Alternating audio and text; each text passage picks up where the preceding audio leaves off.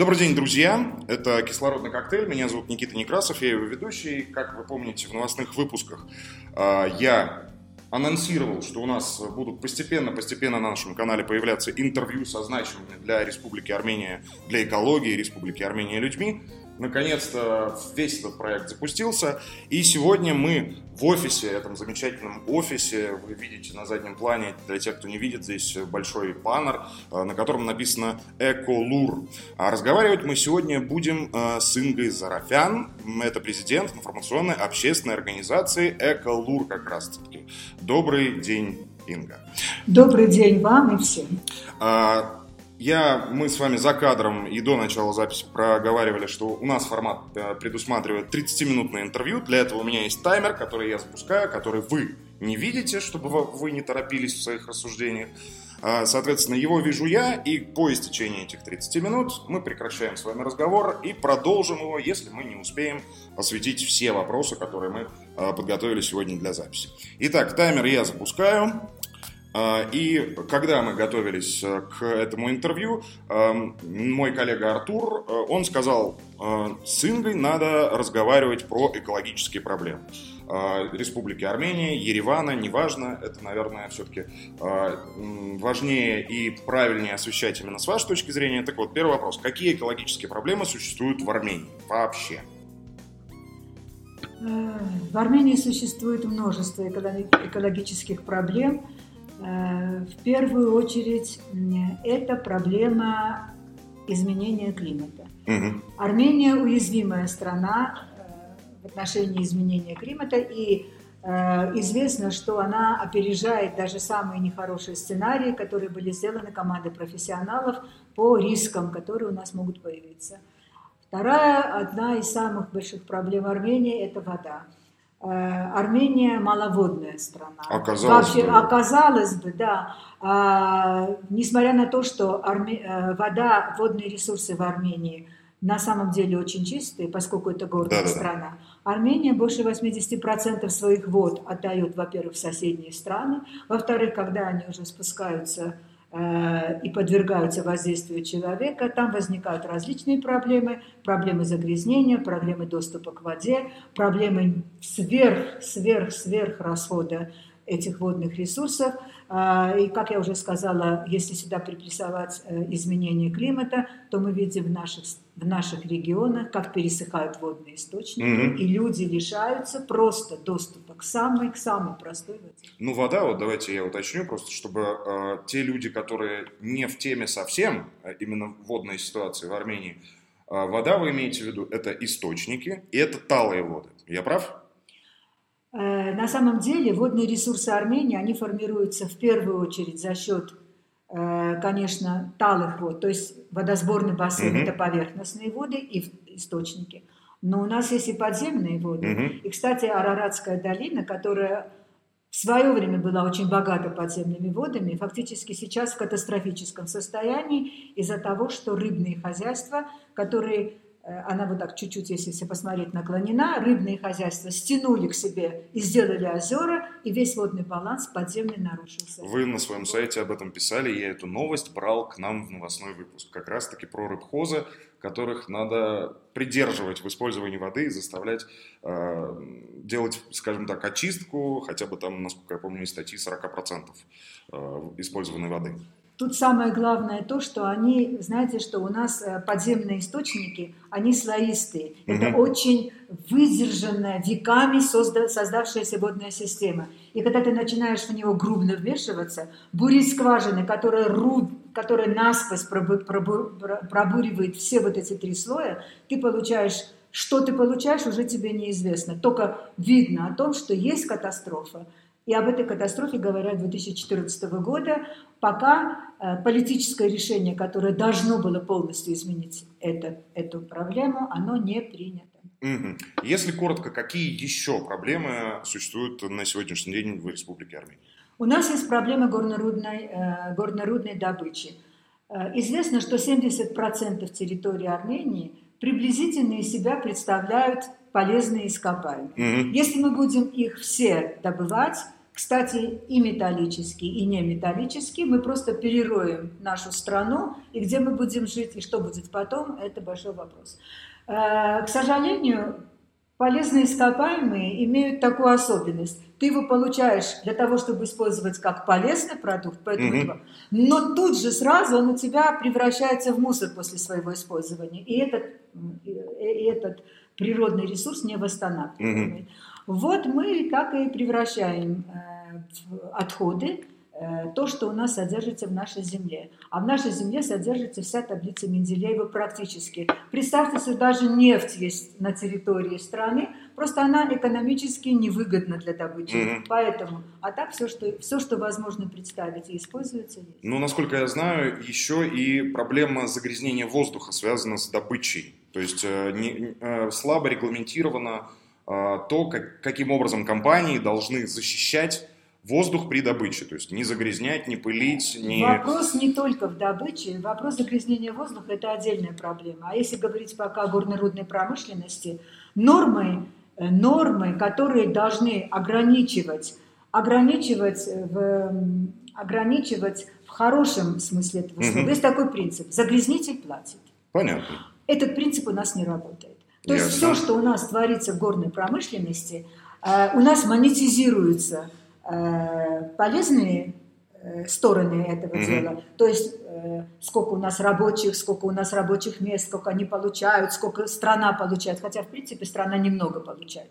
Основная часть дохода у нас укрыта в офшорных зонах, а все, что у нас творится в качестве негативных последствий, не монетизируется. Качественная оценка. Да, там есть загрязнение. А сколько это стоит? Вот это не оценивается. Угу. Дисбаланс очень существенный. Тогда другой вопрос. А, насколько я знаю, насколько я успел заметить за тот короткий промежуток времени, который я провел в Ереване и в Армении, а, экологические проблемы так или иначе могут быть связаны с сезонностью. Вот действительно ли есть эта сезонность? То есть, допустим, сейчас, когда люди начали а, отапливать свои жилища с помощью там, не газа, допустим, я знаю, что существует задымление именно в Ереване.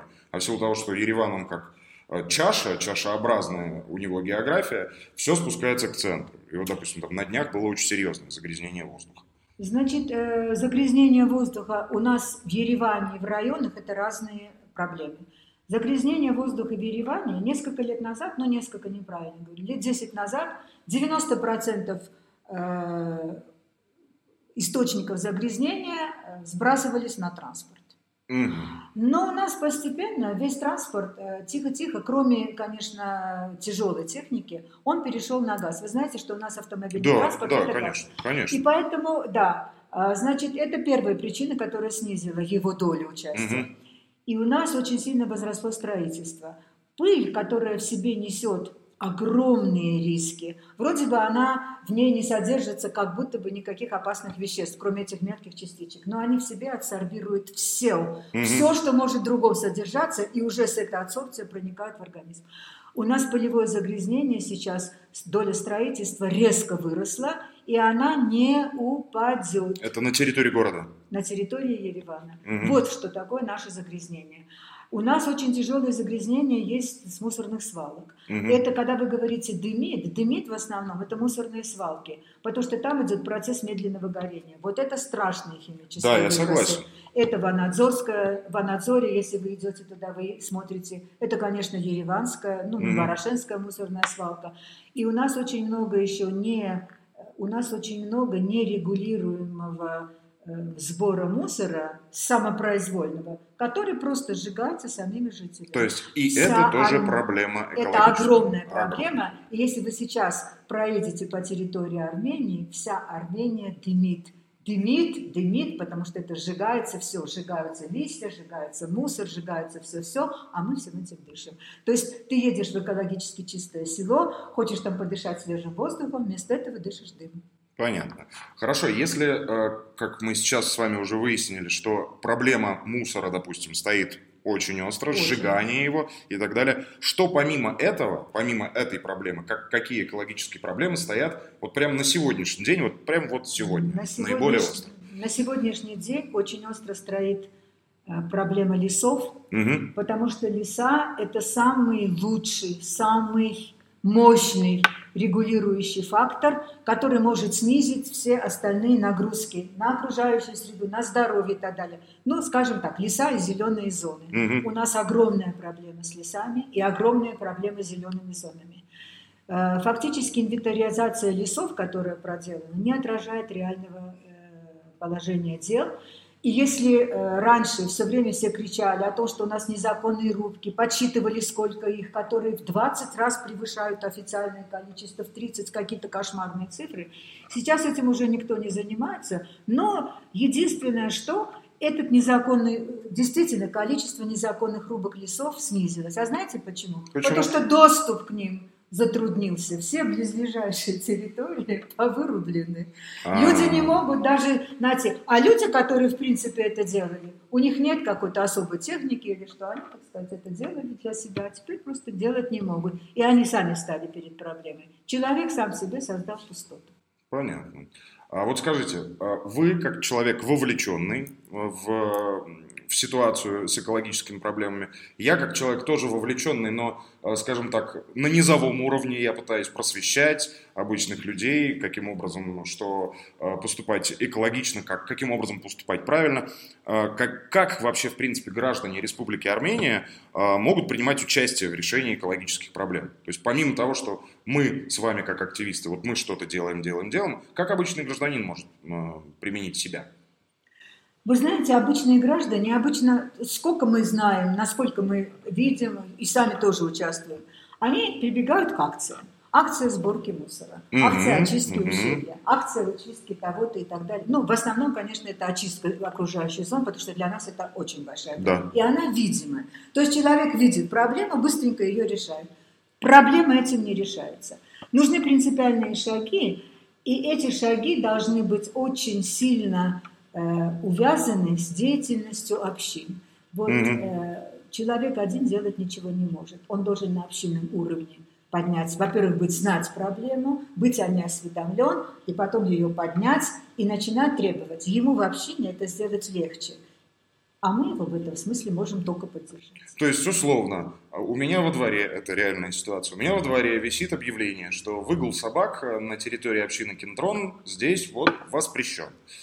А, то есть, это а, воздействие именно общины Кентрон на своих граждан, так или иначе. Но это всего лишь объявление.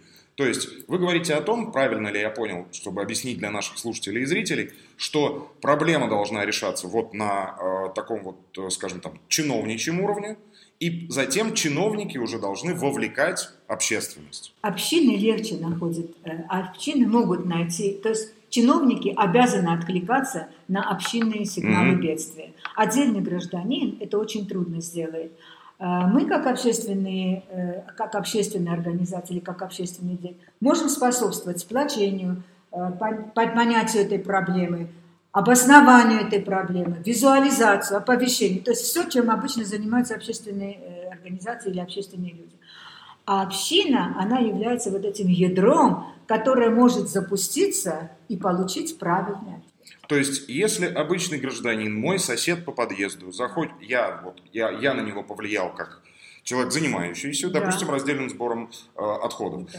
Э, я ему говорю, если ты хочешь чем-то заняться, иди в общину, и тебе там расскажут. Нет, так ты не можешь сказать. Ты сказать, давай вместе пойдем в общину Хорошо, и вместе, вместе расскажем. Ну, то есть, условно, мне за собой надо повести э, да, весь да. подъезд свой, привести... Да, почему весь подъезд? Одного человека потом вдвоем привлечете. привлечете. Это как снежный ком. Я Иногда согласен. мы запускаем проблему, когда... Вы знаете, мы рассчитываем получить какой-то эффект – и, предположим, один-два человека, пока тот эффект, который мы рассчитываем. Иногда бывает так, что проблема как снежный ком катится, и мы вдруг ее уже не можем ни направить, ни остановить, ни получить то, что мы хотим. Она летит своим ходом и получает свои уже от нее зависящие результаты. Вот что такое, когда ты собираешь общ... Община не обязательно территориальная или что-то принадлежность. Это вот это сообщество, комьюнити, которое мы говорим, mm-hmm. оно имеет хороший ну, как бы хороший месседж в себе. Поэтому будем, давайте говорить не просто общение, будем говорить комьюнити. Тогда, если уж мы заговорили про просвещение, я не могу не спросить, э, не задать, скажем так, один большой вопрос, который будет состоять из двух маленьких. Вообще, в принципе, как вы, э, как э, президент информационного общественной организации «Эколур», пришли к идее создания такой общественной организации? И э, как давно вообще, в принципе, существует э, ваш ресурс? Я просто могу сказать именно о себе, потому что Конечно, я, о себе. 17, я 17 лет, вообще я научный сотрудник была Института молекулярной, молекулярной биологии, и имела там очень хорошие программы, занималась биофизикой, моделированием биологических систем. А когда начался весь этот переворот, э, все институты на какое-то время замерли, а мне уже не, а мне нельзя было никак сидеть, и я ушла в журналистику. Mm-hmm. В журналистике я проработала 10 лет, была Э, таким довольно скандальным журналистом, в общем, э, а потом поняла, что в политику лезть очень тяжело, потому что все, что там творится, мне очень не нравилось ни с какой стороны. Но так как я еще отчасти занималась экологическими вопросами, а тогда они были очень такие нежные, можно сказать, и имели нежные решения, э, то я решила открыть общественную организацию, заниматься экологией. Mm-hmm. Я имела дело с общественными организациями, решила, что мне это очень подходит. И не представляла, что я можно сказать, влезу совсем в другую политику, которая имеет отношение к огромным деньгам, которая имеет отношение к страшным разрушительным вещам. Но уже, как говорится, чем дальше в тем больше дров. Наша организация существует с 2004 года. Она очень разрослась и очень-очень э, измени... много раз меняла свои направления. Вернее, не меняла, а приобретала новые направления. Я об этом э, иногда даже жалею, потому что работать в легкой сфере очень приятно, но зато мы сейчас решаем какие-то более тяжелые вопросы. Иногда получается, знаете, иногда, часто не получается, но когда получается, это большая радость. Я с вами согласен. Потому что редко, редко это бывает. А, я в начале э, нашего разговора сказал, что есть сайт, э, собственно, а, откуда я беру новости Республики Армения, и вот э, у нас на днях выходит выпуск, как раз-таки э, там тоже будут материалы вашего сайта. Я об этом говорю в каждом выпуске, что я использую материалы сайта Эколур. Спасибо. Э, скажите, пожалуйста, помимо новостей, что есть на сайте для тех людей, кто вообще, в принципе, не представляет себе, что, э, как бы, как выглядит сайт Эколур? Новости, что еще? Э, новости у нас распределены по э, самым таким, э, они тематические. То есть ты можешь зайти в те темы, которые представлены на сайте, и посмотреть те новости, которые тебе интересны. Фактически эти новости, если ты смотришь тематику, представляют историю того или той или иной проблемы. Mm-hmm. Например, просто обращаю сразу внимание, есть, у нас есть тема Амусар, и там сотни матери- материалов. Чуть которые, позже затронем ее, да? да? сотни материалов уже набраны. Mm-hmm которые эту проблему буквально показывают историю. У нас есть э, тема леса, у нас есть тема Малый ГЕС, где мы представляем пятилетнюю историю Малый ГЕС и сейчас проблему, э, э пятилетний э, результат исследования, mm-hmm. вернее, э, этих Малых ГЕС. И сейчас продолжаем смотреть на эти проблемы и исследовать их. И у нас есть такие интересные, интересные рубрики – как, например, независимые экспертные оценки, где можно, правда, довольно хаотично представленные, чисто во временном порядке, познакомиться с нашими э, оценками различных ситуаций, которые делали наши эксперты. У нас хорошая экспертная база. Угу. Это ученые, это специалисты очень высокой категории. И когда они делают эти оценки, мы их выставляем в наш сайт. У нас есть также тоже интересная, э, интересная рубрика. Это эм, карта, интерактивная карта, э, которая требует обновления э, различных, ситу... различных по пяти категориям. Это вода, это горно-рудная промышленность места, это здоровье. Можно там посмотреть, что, где показано, какие места в Армении, являются строго опасными, красной mm-hmm. точкой, mm-hmm. какие средние опасности по трем, какие благоприятны в экологическом смысле. Можно посмотреть, карта это довольно старая, но зато те зеленые места, которые там есть, по крайней мере, в них можно поехать и понять, что ты дышишь воздухом свежим и можешь выпить чистой воды. Это очень интересно и хорошо, наверное, в том плане, что э, со временем, конечно, есть улучшения, однозначные проблемы какие-то решаются, но мне кажется, такая карта, она актуальна и в наши дни, даже при условии, что она не обновляется. Я хотел бы вернуться к тому, о чем мы вот э, говорили в начале, к, новостям, в том числе о, о том, о чем я говорил в начале выпуска, и о том, о чем вы говорили сейчас – существует небольшая проблема, о которой я не могу не сказать в нашем подкасте. И, может быть, с помощью нашего подкаста кто-то услышит, и эту проблему э, поможет решить. Вернее, даже не проблема, а затруднение. Когда, допустим, я готовлю новостной выпуск на русском языке, я встречаюсь с тем, что на вашем сайте э, на русском языке только заголовок. То есть самой новости, а она подчас очень интересная, ее на русском языке нет. Поэтому, друзья, кто нас слушает, кто нас слышит, если вы захотите, допустим, посотрудничать э, с компанией Эколур э, и заняться написанием тех же самых, переводом тех же самых статей, очень важных, про э, экологическую ситуацию в Республике Армения, придите, пожалуйста, э, сюда, предложите свои услуги, потому что это очень важно.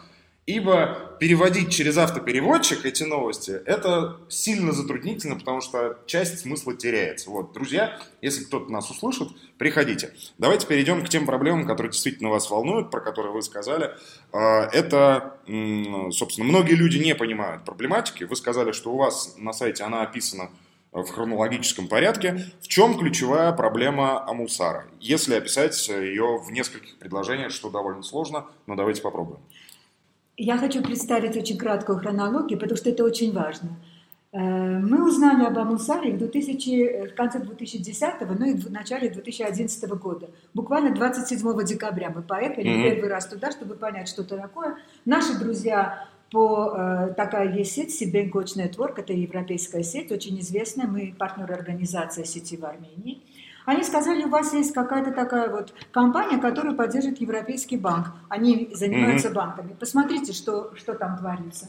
Мы туда поехали, выяснили, что эта компания работает с 2006 года. На протяжении пяти лет никто не знает, что вообще это металлическое месторождение золота. В принципе, такие информации распространяются.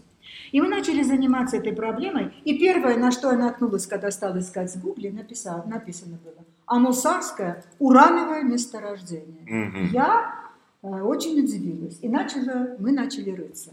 Вот мы начали рыться и поняли, что у нас есть очень небольшой процент золота в одном месторождении, которое исследовалось в советское время, было признано не экономически невыгодным mm-hmm. с точки зрения радиоактивного сырья. Ah. Оно было описано, было написано 75 тонн э, значит, уранового сырья, 25 э, тонн ториевого, та-та-та-та-та. Мы тут же написали запрос компании. Компания страшно растерялась. Mm-hmm с, этой, то, с этого момента она стала считать нас буквально врагами. Мы стали обращаться в банк, потому что банк несет ответственность. Это банк развития, это не коммерческий банк, европейский банк. Там была еще и Всемирный банк, АФС, компания Международная финансовая корпорация. Несколько лет, пока мы собирали факты, каждый год мы ездили на эти митинги, на эти общие собрания, представляли и так далее, мы обращались в их офисы по, по принятию жалоб, соответствия и так далее – и, наконец, они три года изучали наши жалобы, это не только я, уже к этой проблеме подключились все. Джермукцы просто страшно удивились, когда узнали, что пять лет рядом с ними хотят разрабатывать месторождение, которое содержит 240 миллионов тонн отходов, содержащих самые-самые тяжелые металлы. Они сказали, у нас же тут есть программа развития, тут зеленый, тут должна быть санитарная зона. Джермук здравница, которую буквально носили на руках столько да. десятков лет. И там, кстати, там проблемы рабочих мест нет. Все абсолютно заняты обслуживанием, потому что очень много людей, которые там лечатся и так далее. Когда все это всплыло на поверхность, мы каждый год собирали за год, уже не только мы, уже многие организации этим занялись, сами джермукцы. Такой был поднят шум, что Министерство окружающей среды несколько лет не давало положительных заключений, оно откладывало, потом давало с определенными требованиями, потом и так далее. Никак не разрабатывалось это месторождение. Более того, так как там золота мало, они собирались сделать там циановую, циановую технологию. Циановая технология Для Джермука где-то все, что возможно, один, не знаю, нечаянный выдох может повредить эти источники. Для них это просто была катастрофа. В общем, мы все вот это вот представляли, представляли, докладывали. Наконец, в 2018 году, по-моему, или в 2019, АИФС отказалась финансировать этот mm-hmm. проект. Оно все-таки, оно приняло, правда, очень такое нейтральное решение, это естественно, но оно вышло из этой программы.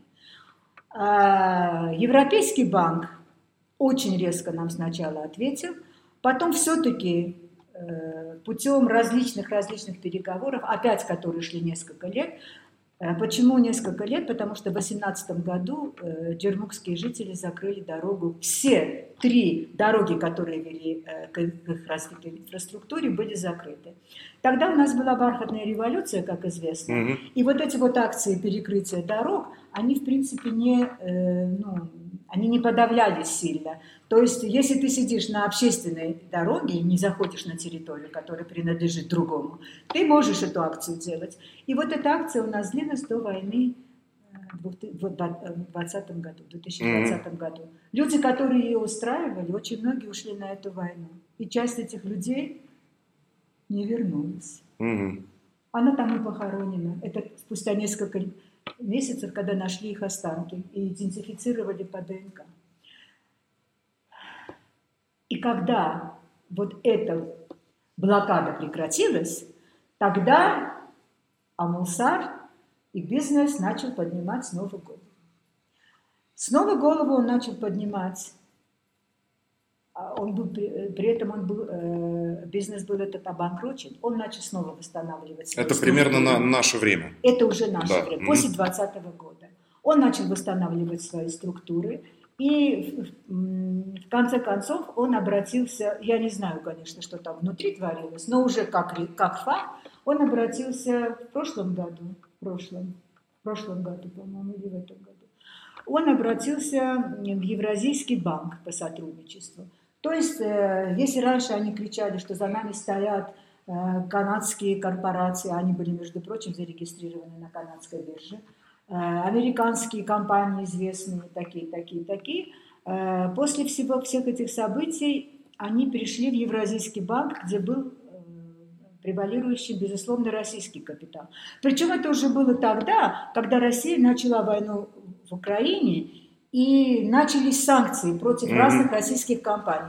Этим санкциям, между прочим, и сейчас подвергаются те компании, которые работают в Армении. Если там есть превалирующий капитал России, рано или поздно на него начинается давление, и его продукция, которая выходит, должна выйти на международный рынок, она э, начинает перекрываться. Что будет с Амусаром в этом смысле, мы не знаем, потому что, Евро... например, банк ВТБ, который является владельцем Тегута, у него есть эти проблемы. Но, например, Евразийский банк, который все-таки из, многих, из нескольких государств составляет, пока он этих проблем не имеет, но я думаю, что эти проблемы все равно возможны. По крайней мере, сам банк думает. Пока что не принял полноценного, окончательного решения о том, конкретно, когда он выделяет первый транш, в каком размере и так далее. Пока этот вопрос остается э, для нас неизвестным. Они хотели с нами вести переговоры с той общественностью, которая активно занимается mm-hmm. проблемой.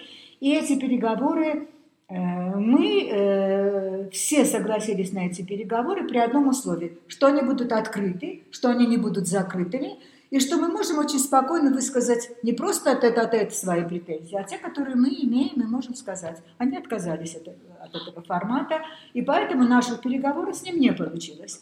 А, но сейчас, сейчас идет совершенно другой новый процесс, э, процесс, который касается Бернской конвенции. Дело в том, что очень известная европейская организация, которая занимается вопросами также Бернской конвенции, они исследовали здесь вопрос биоразнообразия на этой территории и представили свои э, замечания в секретариат. Оказалось, что наше правительство не очень принимает эти замечания. Сейчас идут эти споры, эти переговоры. Чем закончится вся эта история, я не знаю. Но я хочу сказать, что амусатская проблема не закрыта. Угу. Что с ней будет, мы не знаем. Джермук мы, я очень надеюсь, что мы Джермук отстоим. Единственное, что сейчас нам мешает – это то, что после всех очень страшных событий с Азербайджаном, после того, как в сентябре мы ну, пока что, по крайней мере, потеряли Арцах. И когда сейчас у нас стоит угроза, э, угроза очень сильного вторжения э, военных сил, я считаю, что это будут обязательные военные силы на территорию Армении под, э, эгидой анклавов, не знаю, лимитации границ и так далее. Я не занимаюсь политикой принципиально в этом вопросе особенно. Э, люди потеряли интерес к другим э, проблемам. Я думаю, что мы не должны... Я понимаю, что этим могут воспользоваться очень многие силы, разные.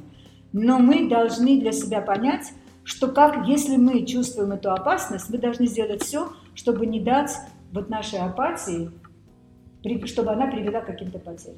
В любом случае, хочешь это Абулсар, хочешь это наша вода, хочешь Севан, не знаю, что угодно. Мы должны знать, что мы должны сохранять, что экологическая безопасность – это одна из главных частей безопасности всей страны, и что если мы пытаемся всеми силами сохранить и правильно использовать наши природные ресурсы все, воду, леса, землю, не знаю, недры и так далее, это означает, что мы усиливаем эту безопасность, а не понижаем ее просто какими-то ну, допустим, а к вам люди, вот как человеку, который настолько болеет за ситуацию, к вам люди, э, так же как в общину, могут прийти, и что вы им сказали, вам надо вот там, не знаю, повлиять на это, на то. Вы знаете, что они к нам приходят.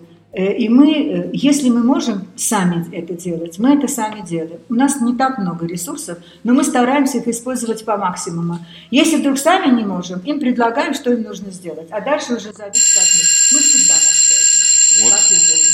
Вот. У меня сложилось такое ощущение, что у вас внутренний метроном какой-то работает, потому что я периодически так косился на свой метроном, который обратный отчет э, ведет, и я слышу, что вы прямо интенционно уже подводитесь к завершению нашего разговора. Это очень здорово, когда человек Особенно, ощущает... когда время. я сказала, мы всегда на связи. Да, мы всегда на связи. А, я хочу сказать, что мы не осветили еще несколько вопросов, которые а, запланировали. Поэтому однозначно мы к вам придем, мы не прощаемся надолго. Я еще раз скажу, что э, хотелось бы привлечь э, к ситуации с новостями на русском языке на сайте Эколур э, людей, которые готовы этим заняться. Ну и еще раз э, хочу сказать спасибо э, Инге Зарафян, президенту информационной общественной организации Эколур. А это был кислородный коктейль. Меня зовут Некрасов Никита. Услышимся в следующих выпусках. Спасибо.